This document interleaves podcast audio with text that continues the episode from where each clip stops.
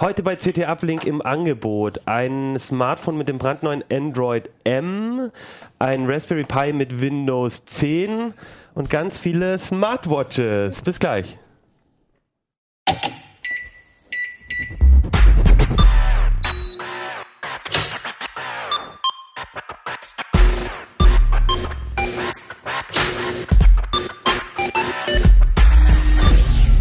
CT Uplink. Hey, herzlich willkommen bei CT Uplink. CT 1315 schreiben wir, haben wir geschrieben. Unglücksheft. Nein, kein Unglücksheft, ein total klasse Heft. Ähm, und sogar äh, mit ein paar von den Ablinkern vorne drauf. Ich weiß nicht, ob ihr das gesehen habt, mit Martin und Fabi. Ähm, genau, da ging es um die Livestreams, über die reden wir heute aber gar nicht, sondern wir reden heute über andere Themen, nämlich äh, Themen, die Smartwatches. Da hast du, Kino, was dazu gemacht, dazu kommen wir gleich. Ähm, davor wollen wir aber über die Google I.O. reden, die äh, jetzt gerade stattgefunden hat oder noch stattfindet und über Raspberry Pi mit Windows 10. Mein Name ist Achim Bartschok und mit mir zusammen sind heute im Studio Peter Siering. Jan Kino Jansen. Alexander Spier. Super. Und Peter, du bist heute zum ersten Mal da, also ähm, Premiere heute bei Uplink. Freuen uns, dass du da bist. Äh, wir wollen aber trotzdem, glaube ich, mit der Google I.O. anfangen, weil das ist ja so mit das aktuelle Thema.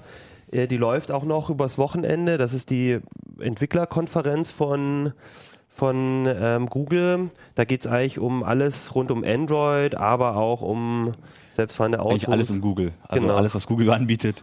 Wir haben gestern auch äh, eine dreistündige Live-Kommentarsendung zur Google I.O. gemacht, zur Keynote. Die kann man sich, eigentlich will ich das gar nicht sagen, aber die kann man sich auf YouTube angucken. aber es war eigentlich so eine, es war un- unsere erste Live-Sendung. Ja, so schlecht war es nicht. Also man Nee, kann das schon mal durchaus anschauen. Nee, aber es war die erste Uplink, äh, äh, Live-Sendung im Uplink-Studio und das äh, ist eher eine Live-Sache. Das ist, glaube ich, nicht so gut, wenn man sich die in der Konserve anguckt.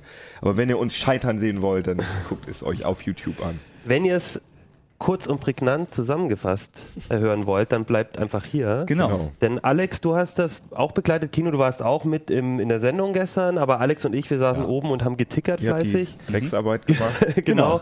Und Alex, was, was ist denn passiert? Ich habe jetzt so ein bisschen im Nachfeld so gehört, die meisten waren doch eher enttäuscht, dass nicht so viel passiert ist. Was gab es denn zu sehen alles? Also ähm, es gab natürlich die neue Android-Version, Android M, äh, die Developer Preview. Ähm, das natürlich, ja, für uns natürlich das Interessanteste so ein bisschen, weil, okay, neue Android-Version ist immer cool. Ähm, ja, also ich finde immer, ich freue mich immer drauf, dass endlich, endlich wieder neue Updates, immer neue Funktionen. Aber ähm, es gab natürlich auch das, ähm, das Android, quasi, ich habe es das Android für das Internet der Dinge genannt, also ein Betriebssystem für eben so Smart Home Geräte und sowas.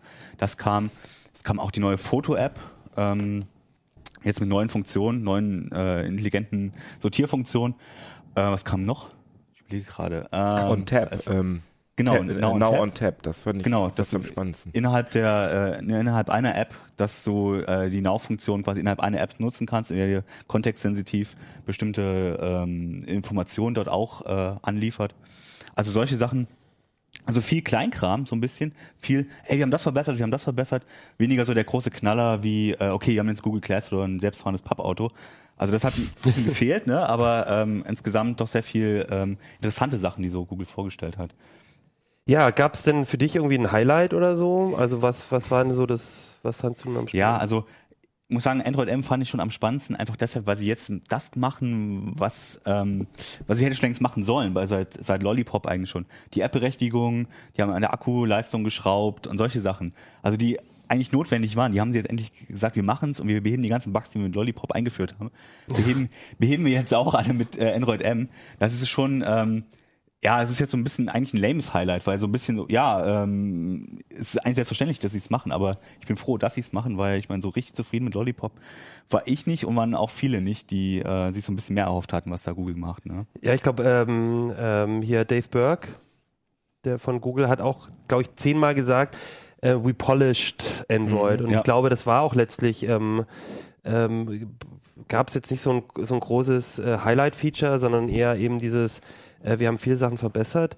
Vielleicht, wir haben ja ein Gerät da, da haben wir schon mal die Developer-Edition äh, drauf installiert. Man muss, glaube ich, dazu sagen, das fertige Android M, vielleicht heißt es auch noch dann noch mal irgendwie anders, Milky Way oder Mars oder was auch immer. Mhm. Das kommt erst, glaube ich, drittes Quartal. Es Genau. Also noch ein halbes Jahr hin wahrscheinlich, aber es gibt halt die Developer-Edition jetzt schon und zum Beispiel fürs Nexus 5 und da haben wir es auch schon mal drauf gemacht. Mhm. Vielleicht können wir da einmal in die Detailkamera mhm. Gehen. Da ist doch, kannst du das noch ein bisschen näher, Peter? Jetzt musst du als hier der, unser Einsteiger auch gleich die, die Detailkamera hier. Du kannst ja mal ins App genau. gehen. Da. Genau, zeig doch mal so ein bisschen hier, das genau. die erste Änderung. Da sieht man es schon, es scrollt jetzt halt äh, nach oben und unten, nicht mehr äh, links und rechts. Und es ist jetzt mit Buchstaben. Also das heißt, es ist ein bisschen besser sortiert. Man hat ein bisschen bessere Übersicht. Es ist auch offensichtlich schneller geworden. Gut. Also ich finde, das merkt man, also ich habe ja auch so ein, so ein Nexus 5 und das ja. merkt man ganz deutlich, dass das auf jeden Fall viel flupsiger läuft hier. Also auch hier. Und das ist, sehr das ist echt ein Unterschied zur Android L Preview-Version damals, denn die hatte schon so ein bisschen Hakler drin und das haben sie jetzt offensichtlich rausgekriegt. Also ich bin mal gespannt, ob sie es wirklich bis zur Endversion dann auch beibehalten, dass das alles funktioniert. Wo gibt es die mit, mit neuen Berechtigungen? Und zwar gehst du jetzt auf Apps. Ähm. ja. Genau, das ist finde ich ein richtig wichtiges ja, Feature. Ne? Ich nicht ganz ähm, sehen. Ja, das Berechtigungssystem wurde überarbeitet und zwar so, dass du jetzt für einzelne Apps einzelne Berechtigungen ähm, erteilen und wieder entziehen kannst vor allem. Genau. Und jetzt gehst du auf irgendeine App und dort unten irgendwo ist dann der Berechtigung äh, Eintrag. Ja. Und dort kannst du dann ah, einstellen, also je nach Software ist es dann halt also YouTube weniger. darf auf die Kamera zugreifen und das kann ich dann genau. ausmachen. Und Aber es ist dann tatsächlich auch so, ähm, der wird auch ähm, dann fragen, wenn man zum ersten Mal darauf zugreift, nachdem du es installiert hast, wird er, wird er auch fragen, ob er darauf zugreifen kann. Macht, also, er, das, macht er das wohl auch bei den ähm, bei den Google Apps? Das macht er auch bei den Google Apps. Also zumindest äh, habe ich so verstanden, dass sie das ja. auch machen wollen. Wobei natürlich, wenn vorinstalliert, muss man ein bisschen aufpassen natürlich. Du kannst ja, auch die Internetberechtigung äh, nicht abschalten und solche Sachen. Also es gibt da so ein paar Sachen, die ja dann immer noch äh, mhm. funktionieren. Ne? Also was ich auch spannend finde, ist wirklich, dass es, ähm, vielleicht kann man jetzt einmal kurz den Screenshot hier zeigen, den, den wir auf Heise auch bei der Berichterstattung hatten, heise.de. Ach so, alles klar, der Klassiker. Ähm, das Airplay müssen wir erst anmachen. Ja. ja. Hat uns gerade die Stimme aus der Technik erzählt. Bist du jetzt connected? Bin gespannt. Ja. Genau, so. Und das Spannende ist, es gibt für insgesamt acht verschiedene Funktionen eben diese Berechtigung, die ich entziehen kann und erteilen kann. Und da ist, das finde ich relativ gut. Das ist auch mehr, meine ich, als bei iOS. Also Windows Phone auf jeden Fall und auch bei iOS. Was nicht dabei ist, ist Internet. Das heißt, Sensor ist, glaube ich, das gibt es bei iOS, glaube ich, ja. bei iOS nicht. ich glaube nicht. Wobei, ich weiß aber nicht, ob die Zugriff haben so einfach. Der fragt dann, glaube ich, nach, nach GPS und solche. Also das ist wahrscheinlich da mit, mit drin. Und ja, aber das auch, da ist halt auch der Beschleunigungssensor genau, drin und das kann auch intim sein. Genau. Also ich, ich, also wenn das alles gut funktioniert, glaube ich, ist es ähm, was so diese Datenschutzfunktion angeht, ähm, jetzt, wo, also vorher war Android, ähm, da würde ich sagen, auf dem letzten Platz so was Datenschutz angeht, ähm, so die Möglichkeiten, die der Nutzer hat, das könnte die nach vorne bringen, was, was die anderen Betriebssysteme. Es war auf jeden Fall notwendig, dass sie es machen, weil ja. ähm, das ging einfach so nicht mehr mit den ganzen Berechtigungen, das ging einfach auch so nicht mehr weiter. Ich meine, die anderen haben es und es ist klar, dass die Leute es wollen, also es ist gut, dass sie es jetzt wirklich dann auch, auch endlich machen. Ne? Genau. Und dann gab es viele so kleine Details. Wer, Peter, wir hatten vorher in der Sendung darüber geredet, du hast gesagt, du bist nicht so der Freund von Android. Was, was war denn für dich so der Grund, oder was ist denn der Grund, warum du Android nicht so magst? Was, vielleicht hat, hat das jetzt Google korrigiert. Nein, das liegt an der Sozialisation. Ich habe angefangen äh, mit einem iPhone und habe dann mal irgendwann, als das iPhone zu alt war, ein neues Telefon her musste, ein Android-Gerät gekauft aus Neugier und diese Neugier hat nur einen Tag gehalten und dann habe ich das Gerät wieder verkauft. Einen Tag, da hast du nein, weil, dem Android wenig Chancen. Nein, nein, also ich, ich, bin eigentlich passionierter Bastler. Ich habe ich hab viel mit Linux gemacht und so weiter. Ich finde das eigentlich super spannend. Aber so ein Telefon möchte ich es einfach benutzen. Ich möchte telefonieren, ich möchte meinen Kalender gucken, ich möchte E-Mail lesen. Das ist das Wesentliche, was ich damit tue. Das Spielen, das hört dann ja irgendwann mal wieder auf. Und äh, das hat alles nicht funktioniert. Ich habe meine Kalender nicht gescheit reingekriegt. Ich habe mehrere, da gibt es eine ganze Menge Einschränkungen im Android. Da musste ich anfangen, Software zu installieren dafür, um überhaupt an die Kalenderdaten ranzukommen. Und, mhm. äh, ich habe gemerkt, ich, ich, hätte das sicherlich hingekriegt. Hätte vielleicht ein paar Stunden gedauert, bis ich warm damit werde oder auch ein paar Tage oder wohl möglich Wochen. Aber ich habe dann doch die Abkürzung bevorzugt, mir wieder ein Gerät gekauft, was mhm. ich. Ähm, also kenn. iOS wieder? Wieder ein iOS-Gerät mhm. gekauft. Ich habe auch ein Windows-Phone in der Ecke liegen, so als Ersatzgerät, wenn irgendwie mal in der Familie eins runterfällt, dann wird das ausgeteilt. Aber Dafür das ist gerade gut genommen. Nein, das, das kriege ich oft sehr schnell zurück. Das ist auch so ein ja. ganz billiges, hat ein Kollege gekauft aus Neugier und dann weiterverkauft. Ähm, aber da finde ich mich besser zurecht als in der Android-Welt. Ah. Jetzt eben hier, als ich das Gerät hier in die Kamera gehalten habe, ist natürlich auch fies, dem Android nicht freuen, ja, ja. das Gerät in die Hand zu drücken und zu okay. braucht ähm, Nachhilfe beim Bedienen. Alex, du kennst ja im Prinzip alle Betriebssysteme. Ist es was, wo, also das war jetzt Thema ähm, so Bedienbarkeit und so, hat sich das denn gebessert? Ist das vielleicht auch was, was bei Android M nochmal besser wird? Ah, darf ich nochmal fragen, war das denn ein Nexus-Gerät oder war das Nee, ein... äh, das ist ein äh, Samsung gewesen. Genau, und das ist leider der große Fehler, den viele Leute machen, dass sie, das, das ist kein Android, sondern Samsung klatscht da irgendwie so ihre eigene Bedienoberfläche drauf und die ist total inkonsistent. Da ist dann teilweise ist das dann Original Android und dann ist wieder irgendwas von Samsung und das sieht auch alles anders aus und wird anders bedient. Und ich finde, w- Android also wenn man ein Urteil über Android sich bilden will, dann muss man äh, Vanilla Android, also zumindest Cyanogen Ja, oder so angucken. ja, es stimmt schon. Ähm, Vanilla Android, um das mit einschätzen zu können, sollte man Nexus holen oder eins, wo Oder, das drauf oder ist. halt Cy- Cyanogen. Ich glaube, das ging damals los, ne? diese alternativen Firmen, Ja. ja. Android-Gerät. Dann habe ich ein bisschen drüber gelesen und dann las man aber, das ist ja schon eine Weile her, ähm, dass man nicht telefonieren kann. Und ich meine, äh, Ich finde aber, ja, finde aber das ist das tue ich ab und zu noch. Ich ja. würde aber Peter trotzdem insofern immer noch zustimmen, auch jetzt noch. Ich meine, das ist wahrscheinlich schon ein bisschen her und auch mit Android M. Ich finde, ist meine persönliche Meinung, iOS ist immer noch ein bisschen intuitiver und vor allem, was Google halt leider in den letzten fünf, sechs Jahren gemacht hat, ist halt immer wieder das Konzept auch ein bisschen zu Ja. verändern. Denkt nur an die ganzen Sensortasten und die Zurückbuttons und die Menübuttons und wo ist, wo ist die Einstellung, wo ist der Einstellungs... Aber da muss man jetzt auch sagen, also da haben sie inzwischen, inzwischen haben sie eine gewisse Konsistenz. Gut, jetzt haben sie mit dem Material Design wieder was Neues gemacht, das muss man sagen, aber sie haben inzwischen eine, eine gewisse Richtung. Gut, kann man nicht sagen, okay, jetzt ist es nicht mehr hoch und runter, jetzt ist es links und rechts, warum baut man das schon wieder um? Bei iOS ist es seit Jahren gleich geblieben, ist immer so. Aber ich, man hat schon das Gefühl, Google bemüht sich dann so einen gewissen, äh, auch so eine Einfachheit reinzubringen. Das ist ein anderes Konzept und ich finde auch, das ist das schwierigste System, wo man am schwierigsten reinkommt.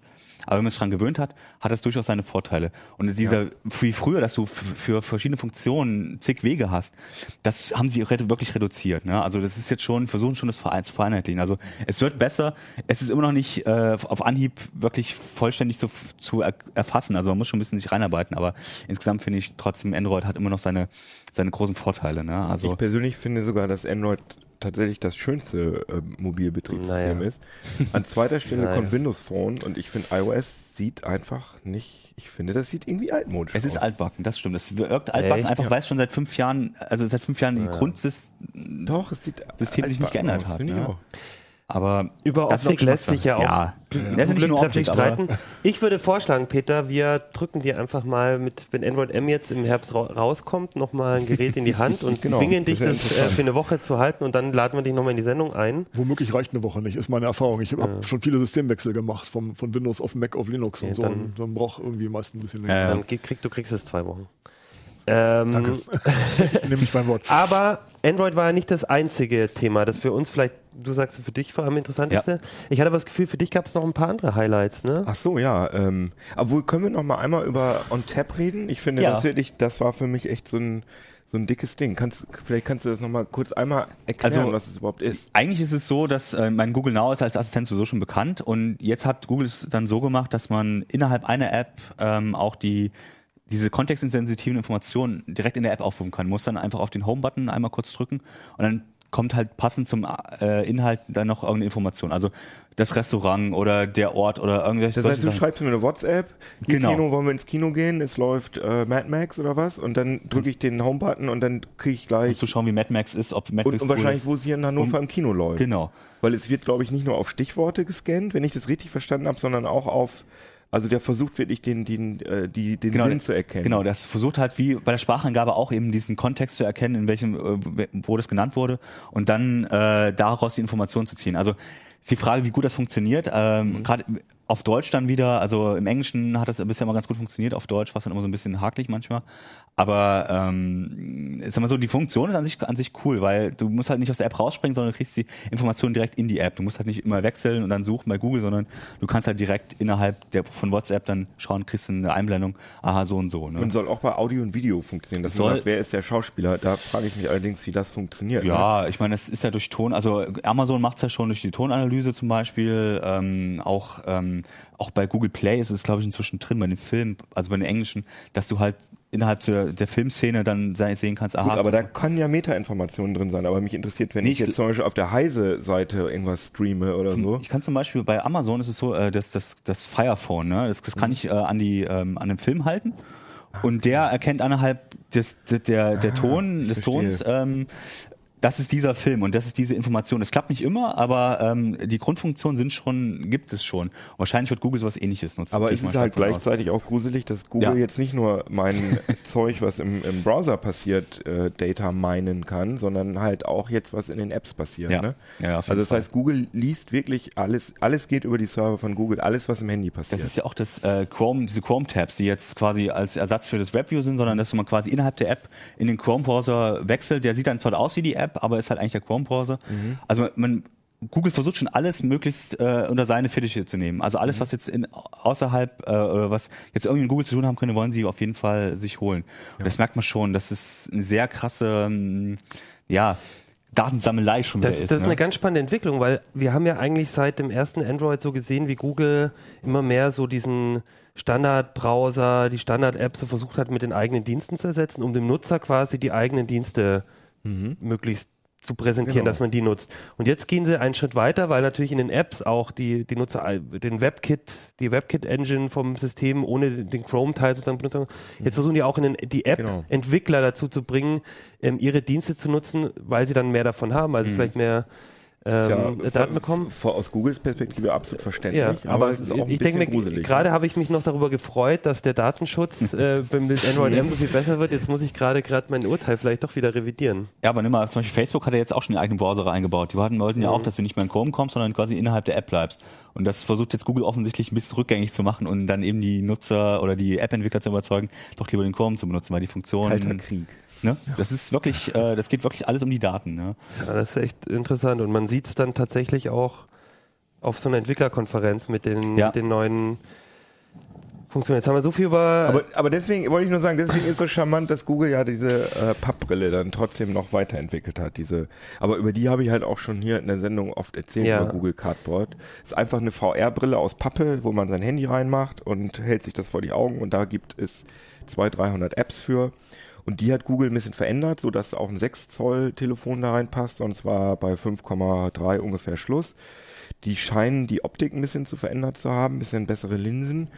Ähm, es gibt jetzt einen anderen Druckknopf. Vorher war das ein Magnetschalter und jetzt ist das so ein äh, Knopf, der offenbar, wenn ich das heute Morgen richtig recherchiert habe, ähm, auf, auf den Touchscreen draufdrückt durch die Pappe. Okay, also ich drücke okay. auf den Knopf drauf und der drückt dann so ein schwammartiges Ding auf die auf den Touchscreen.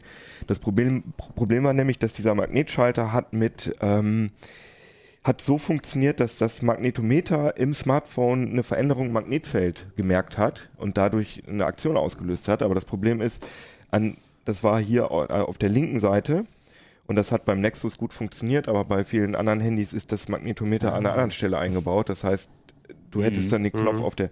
Deswegen haben sie äh, sozusagen die ganz einfache Methode benutzt und drücken jetzt von außen auf aufs Display. Bin ich immer gespannt von den Größen, ob das überhaupt noch passt. Ne? Also ich meine, bei den 6 Zoll mag es dann gehen, aber ob es dann bei den 5 Zollern und so immer noch funktioniert, bin ich mal gespannt. Muss man ne? sich angucken. Also unser Kollege Daniel Sokolov, der für uns da jetzt vor Ort ist, der schickt die neue Cardboard hoffentlich schnell her. Und es gibt eine neue Kamera von, äh, von Google, die extra für Virtual Reality Inhalte ja, eine Kamera eher eine, eine Kamera ja, Kamerahalterung. ja, oder ein Kamerasystem. Ja, genau. Da haben wir beiden die Meldung noch auf ja. Online gestern um 11 Vielleicht geschrieben. Kann man da auch noch mal kurz reinblenden? Genau, genau also eigentlich geht es um mehr als diese Halterung. Äh, Google hat das Problem, VR findet total klasse, aber es gibt keinen Content. Und jetzt halt versucht. Ja, das stimmt ja nicht. Nein, ganz. ja. Es gibt keinen Real, oder es, es ist sehr schwierig, Realfilm-Content ja. für VR. Es ist halt sehr schwer, ein weites Sichtfeld plus Stereoskopie, weil du brauchst ja dann für zwei Augen auch zwei verschiedene Bilder. Wir reden aber jetzt wirklich nur von Realfilmen. Die meisten VR-Anwendungen sind, sind, natürlich ja, Computergrafik. Mhm. Das äh, hat Google ja durch, äh, durch äh, ihr SDK. Das SDK für Google Cardboard, also wenn man solche VR-Apps programmieren will, gibt es jetzt auch für iOS und die Cardboard-App gibt es auch für iOS. Das ist auch eine neue Sache übrigens immer am Rande. Und das sind, ist jetzt dieses Kamerasystem, ist jetzt was, um ähm, VR-Videos ähm, einigermaßen professionell aufzunehmen. Und dafür hat Google eine Halterung entwickelt, wo in der ersten Iteration 16 GoPro-Kameras drin sind, ringförmig angeordnet. Da hat Google wohl auch mit GoPro zusammengearbeitet. Das ist nur ein bisschen blöd, ne? So eine GoPro Hero 4 kostet, was hatten wir geschrieben? Ab 350 Euro, glaube ich. Und das mal 16. Ich glaube, das ist ganz klar was für, für professionelle Anwender, die halt diesen Content machen wollen. Und, und ich glaube, du wirst jetzt nicht damit in deinem Urlaub deine Urlaubsvideos zukünftig so machen. Aber ich ja, glaube, aber ich glaube, da ist ein Markt dafür. Also ich glaube, es wird Ja. recht schnell, also ich würde sogar sagen, innerhalb eines Jahres wird es günstige 360-Grad-Kameras geben. Und ich könnte mir auch vorstellen, dass die irgendwann, vielleicht in zwei oder drei Jahren, je nachdem wie VR erfolgreich wird, das ist dann in Smartphones drin, dass ich einfach mein Smartphone so hochhalte und dann habe ich ein 360-Grad-Video. Da bin ich mir recht sicher. Und das Wichtige ist vielleicht dann auch gar nicht unbedingt diese Halterung, sondern das Genau. System der Ausrichtung dieser Kameras, das dahinter steht und eine Software, mit der Mhm. Google halt diese Das Bilder Stitching so macht. stitcht, dass du wirklich ein stereoskopisches 360-Grad-Bild bekommst. Das heißt, du sitzt wirklich im Film mittendrin und kannst dich Mhm. überall hindrehen und das soll sehr toll aussehen. Es gab ja auch so eine Demo, die sah ganz gut aus schon mal. Und dass ähm, YouTube quasi auch dann 360-Grad-Film, Stereoskopie ähm, in VR unterstützt. VWR also YouTube unterstützt unterstützt. jetzt schon 360 Grad Videos. Die kann man sich aber nur so mit dem Finger kann man sich Ah, da so rum. okay. Das ist halt wie Street View oder so. Mhm. Ist nicht so cool, sondern cooler ist, wenn man sich die Cardboard vom Kopf schnallt und dann wirklich durch die Szenerie durchgucken kann und wirklich dann denkt, dass man wirklich da vor Ort ist. Ne? Also das äh, ist schon ziemlich cool. Und äh, Google hat ja auch gesagt, dass sie mit dieser Kamera schon einige Videos auf der ganzen Welt gemacht haben. Und ich gehe mal davon aus, dass die jetzt auch in der Cardboard-App Einzug halten. Und das mal gucken, ob es jetzt schon, ob ich meine, ich hätte gerade schon ein Update auf meinem Handy gesehen. Das äh, kommt aber jetzt gerade erst rein. Also es klingt auf jeden Fall spannend. Also ich bin, also Bildqualität bin ich ja ein bisschen skeptisch. So, also ich meine, die GoPro hat schon eine ordentliche Bildqualität, aber ob das so auf der, ähm, wenn das noch zusammenstitcht und so weiter, ob das dann auch immer noch wirklich immer gut aussieht oder ob das eher so ein, okay, wenn es jetzt ganz ruhig hält und so funktioniert, aber sobald es in Bewegung ist und so weiter, bin ich Ja. mal gespannt, ne? da bin ich auch Müssen wir gespannt. uns angucken. Auf jeden Fall, also ihr merkt schon, es gibt eigentlich doch recht viel. Also ich fand Ja, es nämlich gar nicht so passiert. enttäuschend, ähm, was, äh, was da so gab. Und wir haben jetzt nur so einen kleinen Ausschnitt eigentlich gehabt. Es ist ja auch noch so, dass die äh, Konferenz noch weitergeht. Ich meine, das waren jetzt die Kracher, die man am Anfang raushaut, aber ich glaube, so wie es auch bei Microsoft oder Apple Entwicklerkonferenzen ist, da kommen viele Details dann noch jetzt über übers Wochenende, über die nächsten Tage. Und ähm, guckt doch einfach mal auf heise.de die Berichterstattung von uns. Da wird, glaube ich, noch einiges Mhm. zu sehen sein. Aber ich würde sagen, jetzt äh, verlassen wir mal Google, die Google-Welt äh, für einen Moment und ähm, gucken uns mal die Microsoft-Welt an. Doch, als nächstes. Ne, das heißt ja mal, wir reden immer so viel über Apple und über, über Google.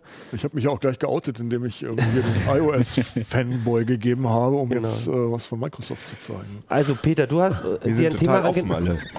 Peter, du hast ein Thema gemacht, wo wir auch schon mal, glaube ich, erwähnt hatten ähm, und das total durch die Presse ging, nämlich ähm, Raspberry Pi, der neue, da läuft jetzt auch Windows 10 drauf und ähm, da haben sie, habe ich mir natürlich sofort gedacht, irgendwie, ja cool, da kann ich demnächst so wie ähm, Keno mal getickert hat mit dem äh, mit Linux auf Raspberry, dann habe ich da ein volles äh, Windows auf meinen auf meinem Raspberry brauche ich meinen kann ich meinen Office Rechner hier gleich mal rausschmeißen. Ist glaube ich jetzt nicht ganz so. Nach, du hast ja die die Vorabversion angeschaut. Wie, wie läuft es denn? Ja, es ist ganz anders, beziehungsweise ähm, äh, die Erwartungshaltung, wenn man Windows hört, ist natürlich, da läuft jetzt ein Desktop drauf, da kann ich zumindest einen Text aufschreiben oder einen Browser starten und das, das ist gar nicht so, sondern Microsoft hat das äh, im Grunde genommen als, äh, ja, als, als, äh, als Windows für, für Geräte, also im Grunde für das Internet der Dinge gemacht. Oder eben auch für Leute, die gerne basteln, also für diese Maker-Szene. Das ist das, wo sie im Moment wohl sehr aktiv drauf losgehen. Also ähm, für Bastler, die eben nicht so sehr mit der, mit der Linux-Welt vertraut sind, sondern die eben aus der Microsoft-Welt kommen. Also Windows-Entwickler gibt es ja zuhauf, die diese, diese, diese Toolchain, die es da gibt, also im Wesentlichen ist das das Visual Studio heute im Griff haben und ähm, vielleicht auch gerne so ein, so, so ein Gerät wie den Raspberry bespielen wollen mit äh, Programmen und die möchte Microsoft erreichen. Also du kannst ja quasi äh, Programme in C Sharp oder irgendwas und dann auf den Ja, das, das, das Faszinierende daran ist eigentlich, dass Microsoft da diese universellen Windows-Applikationen, für die sie ja schon länger werben, seit Windows 8.1, äh, noch etwas erweiterter Form eben auch auf den Raspberry bringt. Das heißt, ich habe ein Programm, das kann ich auf dem Raspberry laufen lassen, das kann ich auf dem Windows Phone laufen lassen, auf einem Tablet, auf dem Windows-PC, auf der Xbox oder auf diesem irren ähm, Surface Pro oder dieses Riesenteil, was sie an die Wand hängen für Konferenzen. Das ist ein, ein Programm. Und ähm, wir haben so ein paar, ich habe so ein paar Sachen ausprobiert. Das funktioniert auch tatsächlich. Ich habe alte Windows Phone Anwendungen gefunden, die man mit relativ geringem Aufwand dann auf dem Raspberry zum Laufen ähm, bringen kann. Ähm, na, das, die haben da schon große Fortschritte gemacht, würde ich sagen. Aber es ist eben völlig anders. Also wenn man, wenn man den Raspi kennt mit Linux und findet man ein fertiges Image, das spielt man auf die SD-Karte, dann hat man ratzfatz ein wunderbares Media Center mhm. am Fernseher hängen. Ähm, sowas gibt es in der Windows-Welt im Moment nicht. was passiert denn, wenn man das Ding bootet? Wenn, ja, wenn das Ding bootet, dann zeigt das erstmal so einen ganz, ähm, ganz simplen Schirm, den können wir vielleicht auch mal zeigen. Johannes, können wir den mal zeigen, bitte? Panik, Panik. Also das war so, als wir das, ähm, ähm es, ist, es, ist nicht so richtig angekündigt worden von Microsoft. Es gab von Microsoft zwei große Konferenzen und ähm, eine für Entwickler und ähm, da kamen Vorträge, die so in eine ähnliche Richtung gingen und dann haben wir mal geschaut, gibt es irgendwas und dann äh, fand, fand sich also der Code und äh, wenn man dann nach einer Weile die Karte bespielt hat, was ja umständlich nur mit Windows 10 mit der Vorabversion geht, weil das ein sehr spezielles Format ist, anders als bei, Linux, wo man einfach das Image eins zu eins mhm. drauf spielt, mhm. braucht man hier ein spezielles Programm, das man am besten unter Windows 10, also unter einer Vorabversion ähm, zu laufen kriegt. Dann kriegt man diesen Bildschirm zu sehen und wir haben als allererstes mal eine Maus angeschlossen. Und, können und, das ja einmal beschreiben. Also ja, und, und, und, äh, die Maus bewegt und nicht mal der Mauscursor war zu sehen und bewegte oh, sich. Ja, vor allem sieht man mich auf dem Also das ist jetzt, ähm, das ist jetzt einfach nur so ein Screen, äh, der sieht sehr Windows, der sieht halt wie so eine Windows-Kachel sieht das aus, ne? Ja, also, ja ich würde das Wort Kachel nicht in die Hand nehmen, also in den Mund nehmen. Es gibt weder ein Startmenü noch einen Startschirm. Nein, aber Windows. das Design ist so ein bisschen ja. so wie eine Kachel-App. Wie nennt sich denn das? Also diese neuen Windows-Apps ja, halt. Universelle App oder Universal App. Ne? Also man nicht Metro mehr nennen darf. Genau. Also es ist jetzt kein Terminal oder so, sondern es sieht grafisch schön aus, aber es gibt. Es ist tote Hose, muss man sagen. Es gibt einen Knopf, auf den man drücken kann, da kann man die Spracheinstellungen ändern und ähm, es gibt einen weiteren Knopf, da kann man drauf drücken, um das Gerät neu zu starten. Runterfahren geht schon nicht, weil der Raspi sich nicht abschalten lässt so richtig. Ja, genau. Und WLAN. und, und ja, äh, genau. WLAN geht aber noch nicht. Was, was man hier sieht, ist die IP-Adresse des Gerätes. Die braucht man, um sich mit ihm dann übers Netzwerk zu unterhalten. Das heißt, man muss es zwingend ans Netzwerk bringen per Kabel und man erfährt den Namen. Und das ist es auch schon gewesen. Und dann steht da unten, visit uh, windowsondevices.com to start developing. Genau. Und das, das muss man sagen, ist echt cool. Also wenn man sich die Webseiten anguckt, dann haben die da schon eine Menge Beispielprojekte auf die Beine gestellt. Ähm, unter anderem ähm, gibt so es so ein kleine, ja, sieht ein bisschen aus wie so ein Bollerwagen, ähm, den man mit einem mit einem Controller von Xbox durch die Gegend fahren lassen kann oder eben auch steuern kann über eine, über eine Anwendung auf dem Raspi. Da sitzt dann ein Raspi drauf. Und es gibt so den, den Klassiker, ich habe hab das mitgebracht, ähm, das Hello World der Maker, nämlich eine blinkende Leuchtdiode am Raspi. ähm, ist das Hello World in Morse-Code? ja, nee, nee, das ist noch viel, viel einfacher. Mal gucken. Ähm, das kann man, um das jetzt zu starten, gibt's, also wenn ich so ein Programm starten will, muss ich normalerweise das Visual Studio bemühen und aus dem Visual Studio heraus das oh, Programm ja, auf den Raspi schieben. Dabei werden dann noch irgendwelche Bibliotheken installiert, ähm, alles Mögliche. Wenn man das mal gemacht hat. Ein bisschen wie beim Arduino, ne? Ja, so ein, ja. Dann kann man allerdings mit einem Webbrowser auf den Raspi zugreifen über das Netzwerk und kann dann auch mal auch die ähm, ausgeführte Applikation umschalten. Mhm. Ich mache das mal und zeige mal das Blinken einer Leuchtdiode. Ach, da schaltest du jetzt die, die Genau, da wähle ich aus und dann sage ich einfach. Ähm, das ist ja exakt wie auf dem Arduino. Start und dann wird man irgendwie hoffentlich gleich sehen, dass sich das Bild ändert. Wenn nicht, Hast genau. du ihn denn angeschlossen an deinen er ist angeschlossen, Rechner. aber offenbar ist die Session, die ich hatte hier, die ich mal gemacht habe, bevor wir angefangen haben, schon abgelaufen. Okay, du hattest quasi dann so ein, also und dann kannst du im Prinzip so, also den zum Steuern ah, von. Wir, wir, sind über das typische Ding gestolpert. Das, äh, wir sind im anderen WLAN. Nein. Ähm, die ersten fünf Minuten hat der ähm, Raspi eine IP-Adresse und dann änderte sie sich nochmal. Achso, das ist ja logisch. Und ähm, ist das, meinst du, das sind Bugs momentan noch, weil es so am, im frühen Stadion ist? Und aber dieser Webserver hier, was du siehst, das kommt jetzt vom Raspi. Das liefert ja? der Raspi aus, genau. Und jetzt schalte ich hier mal irgendwie um auf die. Ah ja. Ah. Jetzt ah. Ja, jetzt dauert es ein Weilchen, bis er sich gesammelt hat und die neue Applikation ausgeführt hat. Das ist auch so, wenn man das Ding frisch bespielt hat, dann äh, braucht der etliche Minuten, bis das erste Mal überhaupt was zu sehen ist. Ach cool. Ne? Und jetzt kann man hier sogar, das sieht man, es ist schon GUI da. Man hat immer gesagt, es ist eine reine, reine Steuergeschichte. Nee, man kann schon grafische Anwendungen schreiben, aber eben. Und tatsächlich? Ne, das Blinken die, ändert sich. Ne? also wir, was wir hier sehen, wir sehen ja. halt eine blinkende äh, LED und wir sehen halt auf dem Bildschirm, also auf der HDMI-Ausgabe des Raspis, sehen wir halt auch eine Visualisierung von der blinkenden Ja. LED und so einen Slider, mit dem man die Frequenz einstellen kann. Und die Visualisierung hast du ja dann auch quasi geschrieben und den Slider und so. Ich mit habe dem die geklaut, muss ich gestehen. Das ist eine der Beispielanwendungen. Okay. Da fängt man okay. natürlich am einfachsten Ja, mal mit klar. an. noch eine App, noch eine App. Ja, ich habe noch eine, zeige ich gleich. Ich erzähle noch ganz kurz ein bisschen was dazu. Also was man im Wesentlichen machen kann in diesen Apps ist auf diese ähm, programmierbaren, also diese GPIO-Pins und diese verschiedenen ähm, Busse, die der Raspi eben anbietet, auf die kann man zugreifen. Dafür gibt es fertige Bibliotheken, da muss man nicht loslegen. Wenn man aber anfängt, irgendwie ein bisschen ambitioniertere Projekte zu machen, also andere Dinge, die mit einem Raspi unter Linux selbstverständlich sind. Also es gibt diesen Dallas Eindrahtbus, mit dem man Temperaturfühler in so einer Kette an so ein Gerät hängen kann. Dann fehlt schon die Bibliothek unter Windows im Moment. Ähm, Aber mir ist trotzdem jetzt nicht richtig klar, warum man jetzt Windows, also warum man, man kann den Kram doch einfach unter Linux programmieren. Ja, aber- und kann da gut auf den GPIO-Boss drauf zugreifen. Kann man eben jetzt auch mit Windows, kann man jetzt auch mit Visual Studio, also den gängigen Entwicklungswerkzeugen, mit den gängigen Bibliotheken, die die Leute kennen. Also es ist im Ja. Zweifelsfall für, für einen anderen Kreis von Entwicklern interessant. Aber die Bibliotheken kann ich doch eh zum großen Teil nicht verwenden, oder? Ja, die Bibliotheken, die Microsoft anbietet, schon. Also das, was so Bestandteil von dem Windows ähm, für das Internet der Dinge ist, das Ja. kann ich natürlich verwenden. Und dass so, da andere okay. Leute anfangen, Bibliotheken zu programmieren, um zum Beispiel diesen Dallas-Eindrahtbus Mhm. anzusteuern, ist durchaus möglich. Also das äh, ist eine Frage der Zeit und wie es angenommen wird. Also so von dem von, dem, von, dem, von der Stimmung in den Foren und in dem Bereich ist das eigentlich, startet das gut, würde ich sagen. Also ist jetzt nicht ähm, der Riesenkracher, das ist anders als der Raspi auf den Klar. Markt kam, aber Plus der Raspi ist ja genau dafür gemacht, um Leute an die Programmierung, um Genau. junge Leute an die Ja. Programmierung zu bringen. Und da ist ja eine sehr, sehr schöne Programmierumgebung, ist ja direkt da vorinstalliert. Wenn du den Raspbian installierst, hast du, wie heißt das Ding nochmal? Habe ich jetzt gerade gerade vergessen, wie das heißt. Aber das ist auf jeden Fall eine sehr schöne. Also ich kenne viele Leute, die, die auch über die Programmierumgebung in diesem Bereich fluchen. Also insbesondere Ja, Leute, die, die in Windows sozialisiert sind, die mhm. sich, finden sich in dieser Welt nicht wirklich gut Ja, das, kann, das ist natürlich klar. Also wenn man an Visual Studio gewohnt ist und da ewig dran schon rumbastelt, dann ist cool. Ja, und vor allem, wenn du schon ähm, komplexe Anwendungen und Bibliotheken und dir selber alles Mögliche geschrieben hast und Genau. du hast jetzt die Möglichkeit, das jetzt nicht alles nochmal irgendwie, also bei Arduino hinzufrickeln und bei Raspi halt irgendwie hinzuprogrammieren, sondern du hast halt jetzt schon mal ähm, de deine Ausgangscode, kannst damit halt arbeiten. Das finde ich, also ich denke, das wird einfach, also ich glaube, für jemanden, der jetzt was mit Arduino macht oder eben mit dem Raspi so, der sagt, ach, ist mir doch egal.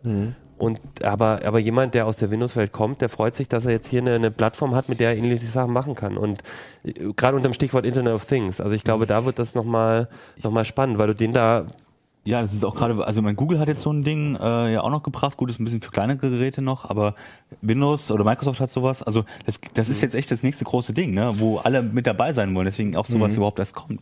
Ne, also ich meine, das ist nett, dass es den Entwicklern anbieten, aber es geht ja auch darum, dass du, dass du selber dann die Macht hast, dass du selber diese Grundlagen hast. Ne, und merkt man schon, dass da alle jetzt das Interesse haben, da auf diese Geräte draufzukommen. Ne? Es gibt, also ich habe ähm, auf der einen Microsoft-Konferenz haben die sehr interessante Zahlen ähm, genannt, nämlich dass, dass viele Firmen, die sich in den nächsten Jahren in diesem Markt aktiv und die, die, ähm, die erfolgreich sein werden, heute noch gar nicht gegründet sind.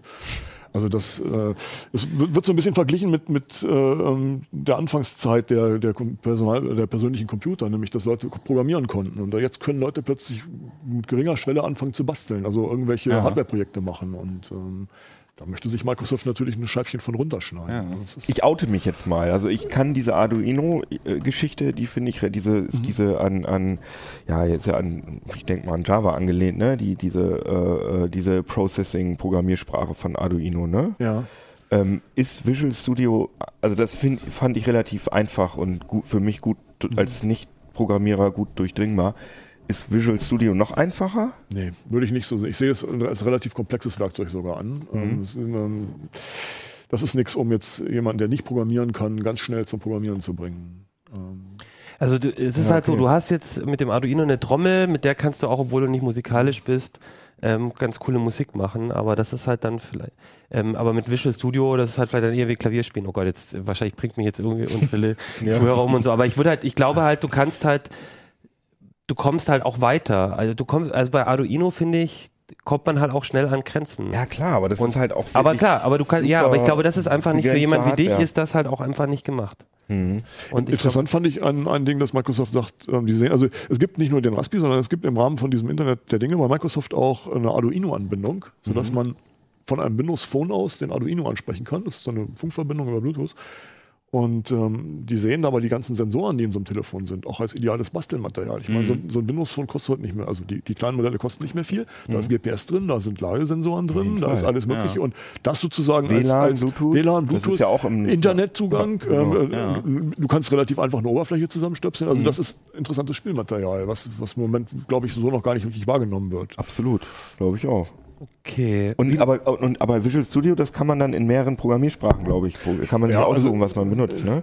C Sharp, C++, uh, Visual Basic geht auf das Ding sogar. Mhm. Ähm, das ist ein Riesen, also da gibt es eine, eine, Menge Leute, die das fließend sprechen. Ja, cool. ähm, Python, also die ganzen gängigen Webgeschichten. Ähm.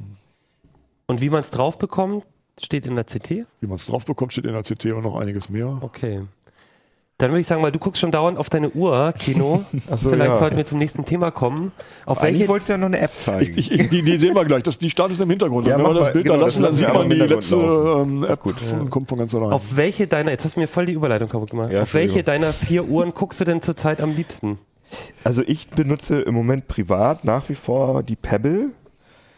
Ähm, die Apple Watch könnt, kann ich gar nicht benutzen, weil ich privat kein iPhone benutze und äh, ich damit de facto nichts anfangen kann. Also, ja. Hintergrund Kino, du hast ähm, zusammen mit ähm, Stefan und mir äh, einen großen Smartwatch-Vergleich in der ähm, CT gemacht. Eigentlich ja ein Smartwatch Betriebssystem-Vergleich okay. ja eher. Ne? also eher ja so, so, auf die Hardware. Genau. Also weniger so, welcher hat jetzt das beste Display, sondern mit welcher, äh, welcher erfüllt denn am ehesten so den, den, den, das Alltagsversprechen, das so eine Smartwatch bieten kann. Genau. Ähm, ja, was gibt's, kannst du da ein Urteil, gibt es ein Urteil? Also ist die Apple Watch jetzt das Maß aller Dinge oder ist es nicht? Oder gibt es für Das ist für ja gerade das Ding. Also ich könnte jetzt, also vielleicht würden das auch unsere Mitbewerber würden das machen, die würden dann sagen, die Uhr kriegt eine 1,3, die kriegt eine 1,7, die kriegt eine 3. Und das geht unserer Meinung nach überhaupt nicht, weil ähm, die Uhren so unterschiedlich sind, was auch die Anwendungsgebiete angeht. Und ich glaube, dass jeder ein ganz anderes Verständnis davon hat. Ist das, also das ist Space Invaders? Jetzt, das blinkt mir ja, jetzt sogar. Vielleicht können wir das Programm dann auch doch wieder ausschalten. Wir haben jetzt im Hintergrund die ganze Zeit über den Raspberry des Space Invaders laufen ah ja, und das, blinkt cool. sehr. Nee, ich habe das auch so, ich kriege gleich so einen epileptischen Anfall, weil mich das hier genau. so okay. anblinkt. Aber kein Problem. Aber jedenfalls, äh, die Uhren. Zurück sind, zu den Uhren. Genau, die sind also, wie soll ich sagen, also wenn man wir hatten ja geschrieben, wenn man jemanden fragt, wenn man fünf Leute fragt nach ihrer Definition von Smartwatch, dann kriegt man irgendwie sieben verschiedene Antworten oder so, weil alle Leute da ganz andere Vorstellungen, ganz andere Wünsche haben ähm, und diese Uhren erfüllen auch ganz unterschiedliche Dinge. Zum Beispiel die Gear S, das ist ja sozusagen der die äh, eierlegende wie heißt es nochmal, Wollmilchsau oder so, äh, die hat eine tatsächlich eine, ähm, eine SIM-Karte eingebaut, also man kann damit telefonieren. Also man kann eine SIM-Karte einlegen, so rum. Genau, und dann kann ich wirklich ohne eine Telefonkopplung ähm, kann ich da reinsprechen und telefonieren, so Michael Knight mäßig. Ich kann aber auch mit dieser Uhr ja, da gibt, laufen halt komplett autonom Apps drauf und so weiter. Das ist also letztendlich ein komplettes Smartphone und so sieht das auch von der Größe aus. Ne? Ich meine, wenn man, wenn wir das hier mal in die, können wir mal einmal die Kommen Detailkamera mal den Wolfgang Petri-Arm von genau. Kino mit allen Uhren. Genau, also da kann man Ganz sehen, rechts ist diese, die, ne? Die ja. Größe, genau, da kann man also wirklich deutlich sehen, wie, wie die sich auch unterscheiden in der Größe. Ich hoffe, dass man das sehen kann. Das, die habe ich jetzt so wie die Orgelpfeifen angeordnet. mit der Apple Watch der kleinsten und der GS der größten. Ähm, und wir haben auch zum Beispiel darüber diskutiert, äh, welche sich am besten benutzen lässt. Und dann hat Achim immer gesagt, er hat hauptsächlich die GS getestet, hat gesagt, ja, aber hier ist eine Tastatur drin, das haben die anderen nicht. Das ist besser. Und dann haben wir aber gesagt, ja gut, aber Apple und Google und Pebble, die hätten ja auch eine Tastatur da einbauen können. Das wäre sicher nicht das große Problem gewesen. Die haben sich sicher bewusst dafür entschieden, keine Tastatur da einzubauen, weil nämlich die Bedienung einer Tastatur auf so einem kleinen Display de facto nicht funktioniert. Naja, aber es auch so ist, dass die Sammlung einfach auch ein bisschen mehr Fläche hat und es darauf das vielleicht stimmt. ein bisschen besser funktioniert auf den anderen. Aber sei ehrlich, hat das hat, Nein, hat das, hat natürlich gemacht? überhaupt nicht gut funktioniert, aber ich hatte die Möglichkeit halt doch auch mal auf der Uhr eine kleine Nachricht auch äh, zu schreiben, wenn ich es nicht einsprechen wollte. Aber du hast natürlich recht, natürlich also, nervt es an einen und, und, wenn man ehrlich ist, holt man natürlich lieber das Smartphone aus. Klar. Genau. Und sie ruckelt auch mehr ja. als die anderen. Und ich würde, und sie ist sehr, sehr teuer. Also ich würde die Uhr jetzt wirklich so als Sonderfall mal bezeichnen. Das ist was okay. Spezielles. Ich finde aber, dass man die anderen drei Uhren nämlich, oder die anderen drei Betriebssysteme, Android Wear, Pebble und ähm, Apple Watch, dass die vergleichbar sind. Okay.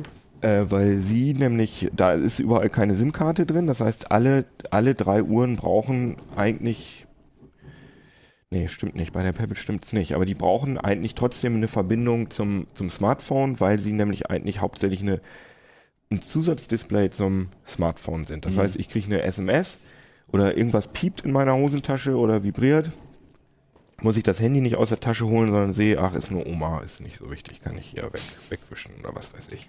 Oder Spam.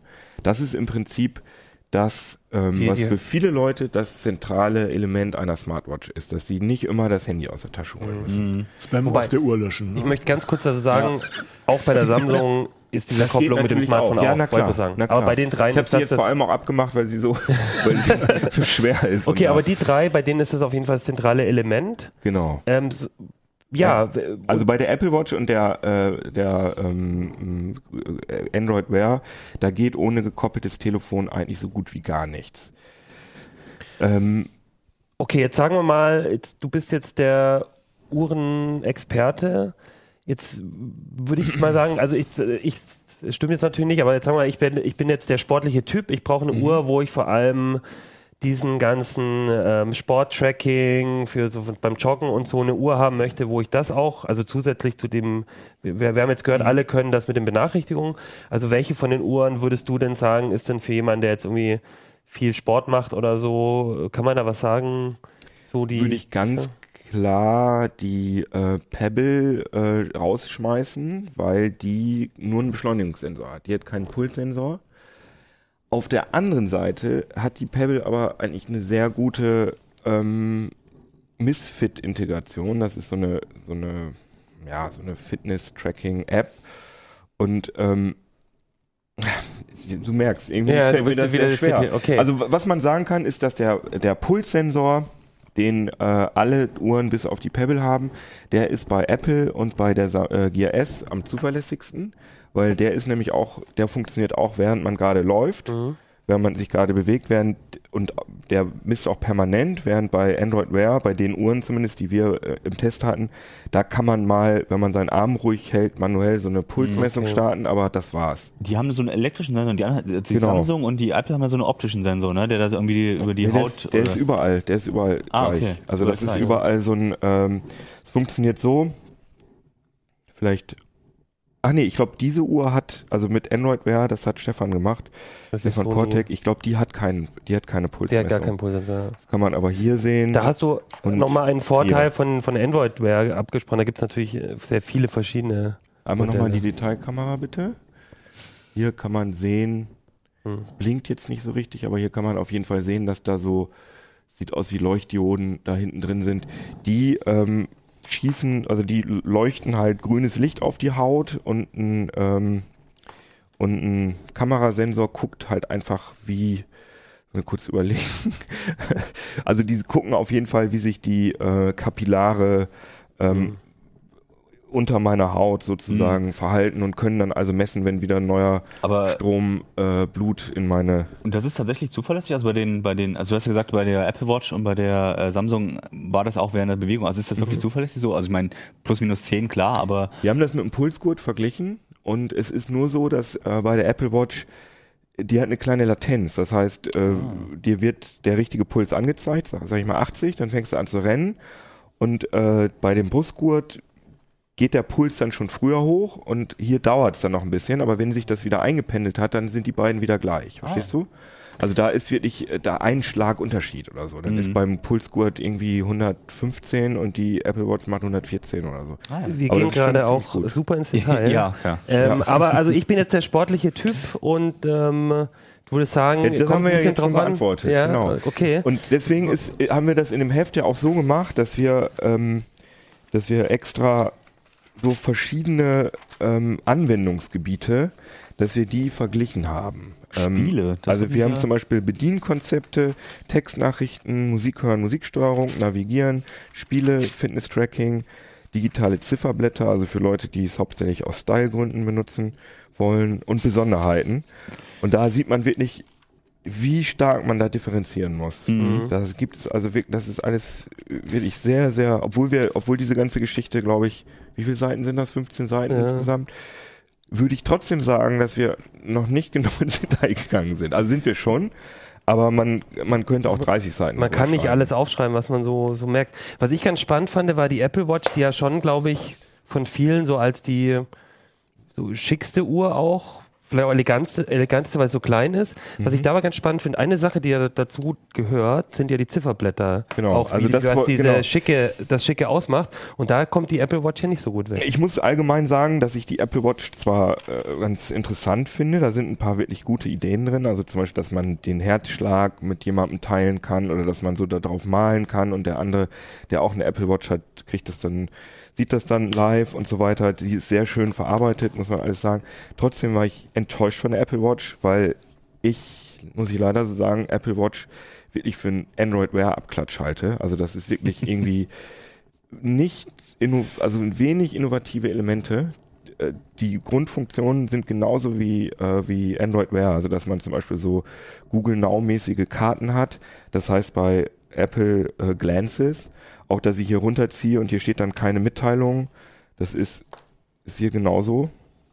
Ja, so, Mhm. Zumindest sehr ähnlich. Ähm, fand ich irgendwie alles nicht so richtig toll, muss ich sagen. Und was mich enttäuscht hat bei Apple, wirklich nur zehn unterschiedliche Zifferblätter hat, ähm, während man bei allen anderen Uhren halt Tausende hat. Und da, Wird sich aber vielleicht jetzt auch noch ändern. wenn ich das dürfen. richtig verstanden habe, dann äh, erlaubt Apple Drittherst Fremdherstellern nicht ähm, auf die Zifferblätter zuzugreifen. Was gemacht werden kann, es gibt ähm, viele Zifferblätter bei Apple haben so kleine Bereiche, wo sie zum Beispiel das Datum anzeigen. Mhm. Ähm, das heißt Komplikationen in der Ursprache. Das sind also. Habt ihr schon mal gehört? Das sind halt so, also Sachen, die nicht, die irgendeine Information anzeigen, aber nicht Die direkt Zeit. im Zifferblatt. Mhm. Also so, ganz genau weiß ich es auch Also nicht. zum Beispiel Also- Schritte, zum Beispiel. Richtig. Und in dieses kleine. Fensterchen, das kann, da kann man als äh, App-Herst- App- App-Entwickler kann man da rein. Also ich kann zum, also da kann man dann zum Beispiel machen, ich das richtig verstanden habe, dass äh, zum Beispiel Shazam kann dann da rein und dann kann ich auf dem Zifferblatt irgendwo draufdrücken oder so. Oder ich sehe von der Drittanbieter Wetter-App das Wetter da Ah, drin okay. und solche Mhm. Sachen. Also da gibt es Okay. eine Schnittstelle. Aber die Zifferblätter selber nicht so Sind stark. äh, lame, genau. Und äh, was auch sehr problematisch ist, du kannst auf der Uhr nur in iMessage antworten bislang. Also du hast Also wenn du eine Nachricht bekommst, darauf zu reagieren, Richtig, musst du das Handy oft rausziehen Richtig. wieder. Und das ist halt auch so, ein, so, ein, so eine iOS-Geschichte, weil nämlich die Pebble, meine persönliche Lieblingsuhr in, in, in der Hinsicht, ähm, die hat bei der iOS-Integration das gleiche Problem, dass man da nicht antworten kann. Aber wenn man die mit Android koppelt, die Pebble, ist auch die einzige Uhr, die man mit iOS und Android Mhm. koppeln kann, ähm, da kann man antworten. Da kann man also zumindest, die hat kein Mikrofon, keine Sprachsteuerung, da kann ich zumindest, wenn ich eine WhatsApp kriege, irgendwie ein Smiley zurückschicken oder ein Ja oder ein Komme später oder so. Was sehr praktisch ist oft, weil man auf viele WhatsApp-Nachrichten oder sonst Mhm. allgemeinen Nachrichten einfach nur ein Okay schicken muss oder Nein oder sonst was. Und das geht alles bei, der Apple Watch nicht. Es sei denn, man ist ein iMessage-Nutzer. Mm, Und was ich auch sagen muss, dass ich allgemeine Touchscreens für Smartwatches, also das ist meine persönliche Meinung, da sind die, äh, die Meinungen sehr geteilt, aber ich halte Touchscreen für keine gute Methode, weil das einfach zu fummelig ist. Das ist zu klein und man muss dann so, Ja. und dann klappt das nicht und dann wischt man. Und diese Pebble hat einfach vier Druckknöpfe. Und das funktioniert einfach. Das kann ich auf dem Fahrrad schnell benutzen, das kann ich unter der Dusche machen, wenn ich Also Lied Mischung aus beiden würde ich ja persönlich am besten finden. Also ich meine, die Pebble äh, mag ich schon, aber es gibt halt Fu- Funktionen, wo man doch lieber wischt, ne? Aber klar, aber lieber bei der, und du hast auch keine Knöpfe. Du hast bei hier hast du dieses Rad noch bei der. Mhm. Da, da, diese, du hast zwei, äh, bei der Apple Watch zwei Druckknöpfe. Einmal das, die Krone, die man auch drehen kann. Das ist der Home-Button Ja. sozusagen. Und man Aber- hat hier diesen Knopf, der nur dafür da ist, um, ähm, um diese, diese schnell ähm, Freundesansicht äh, sozusagen Ah, okay. anzuzeigen. Das macht Mhm. aber nichts anderes. Auch doch, ich glaube, ich kann länger drücken und die Gut, es Uhr hat aber ein paar. Funktionen hat sie, aber nicht jetzt, du kannst es ja nicht wirklich damit bedienen, sondern du musst halt, meistens halt doch das Touchscreen, ne? Genau. Und ich finde halt cool, wenn wirklich, wenn beides dabei, ich finde den Touchscreen schon ganz cool. Und da sind auch viele Inkonsistenzen drin. Also Ja, man gut. manchmal denkt, Mhm. äh, man kann die Krone benutzen und dann den Touchscreen und so weiter. Äh, ich glaube, dass die Apple Watch in einem noch ziemlich unreifen Zustand Mhm. in den Handel gegangen ist. Ich glaube, die hätten noch äh, ziemlich viel länger gebraucht, um, um die toll zu machen. Und ich traue Apple auch zu, ähm, da noch eine schöne Sache draus zu machen, dass tatsächlich dann auch Android, das ein wirklich ernsthafter Android-Wear-Konkurrent wird. Ähm, aber Google wird da auch nicht untätig sein. Ja. Ich glaube, Mhm. also diese Konkurrenzsituation, Android Wear, äh, Apple Watch, Pebble als meines Wissens im Moment noch meistverk obwohl ja, aber Apple, insgesamt schon, die ja. Verkaufszahlen wissen wir noch nicht. Apple wird es wahrscheinlich jetzt überholt haben. Aber vor der Apple Watch war Pebble die meistverkaufte Smartwatch. Mhm. Äh, ich glaube, das ist sehr wichtig, diese Konkurrenzsituation. Ja. Ein, ein letztes Feature, was ich noch äh, ansprechen wollte, war die Laufzeit. Da hat der Pebble, glaube ich, schlägt die anderen noch um Längen Genau. aufgrund Pebble der hat fünf bis Display. sieben Tage, was auch stimmt in der Mhm. Praxis. Und die anderen Uhren muss man eigentlich de facto jeden Tag aufladen. Okay. Hm. Peter, du bist bisher kein Uhrenträger. Würdest du dir eine Smartwatch kaufen? Ist Nein. das für dich ein Thema? Überhaupt nicht. Siehst du keinen. Guck, wie schön. Ich, ich würde nicht mal das Gerät von Apple nehmen wollen. Also, nein, nein, aber siehst du, siehst du keinen Nutzen dafür für dich Zusatz, Zusatz nee, also ich bin, bin, bin sehr dankbar, dass ich kein so ein Ding am Handgelenk mit mir rumrackern habe und äh, ich, mir reicht das Telefon in der Tasche, das ab und zu Alarm macht. Ähm, da guckt man schon oft genug drauf. Ich brauche es nicht noch öfter. Okay. Das habe ich schon öfter gehört. Auf der anderen Seite äh, ist die Uhr auch eine Möglichkeit, dass du dein Handy eben nicht so oft aus der Tasche holen Ja. musst. Ne? Also ich, ich könnte mir das Einzige, was ich mir vorstellen, ist, weiß ich nicht, beim, beim Fahrradfahren oder so, ne, hat man ja immer das Problem mit den Haltern, das klappt alles irgendwie nicht Das so ist- gescheit. Ich hab gestern, bin gestern Fahrrad Ja, gefahren und ähm, habe Musik also, gehört und dann kannst du Insgesamt lauter, also leiser an für der die Uhr ist Navigation cool. würde ich es mir ganz, ganz praktisch vorstellen, weil so aufs Handgelenk kann man eben mal schauen und das ist auch eine relativ solide Befestigungstechnik und so, Mhm. aber nee, also Das geht auch mit allen Uhren, diese Navigation. Ja. Ganz okay. Aber, aber es ist ja oft so, dass, dass man so eine erste Generation von, von Produkten sieht und das macht dann gar nicht an und dann irgendwie kommt die Mhm. dritte und dann macht's klack und dann findet man es trotzdem spannend. Das ist mir mit dem Smartphone auch so gegangen. Also, das hoffen die Hersteller. Ja. Ich bin auch gespannt, ob die Smartwatches jetzt einfach eine Kategorie sind, die uns künftig immer begleiten wird oder ob das jetzt so eine Modeerscheinung ist und die Teile verschwinden werden. Da bin ich Okay. echt gespannt. Da vermag ich auch kein Urteil drüber mir zu erlauben. Okay. Wenn ihr noch mal wissen wollt, welche Smartwatch für euch die richtige ist, dann guckt in die aktuelle CT. 15 Seiten oder 15 16. Seiten. Seiten. Sehr schön. Hier alles nicht in die Tiefe gehen, oder? oder? Ähm, wenn ihr noch mehr über die Google I.O. Wissen wollt, dann Werber, ne? guckt Ja. auf heise.de. Wenn ihr mehr über den Recipe wissen wollt, guckt auch in die CT. Und wenn Schreibt ihr mehr von uns. von uns wissen wollt, dann guckt nächste Woche wieder CT Uplink. Und ihr könnt uns schreiben auf uplink.ct.de. Und dann würde ich sagen, gehen wir mal wieder hoch und arbeiten mal wieder weiter. Jo, auch. Dann würde ich sagen, tschüss, bis nächste Woche. Ciao.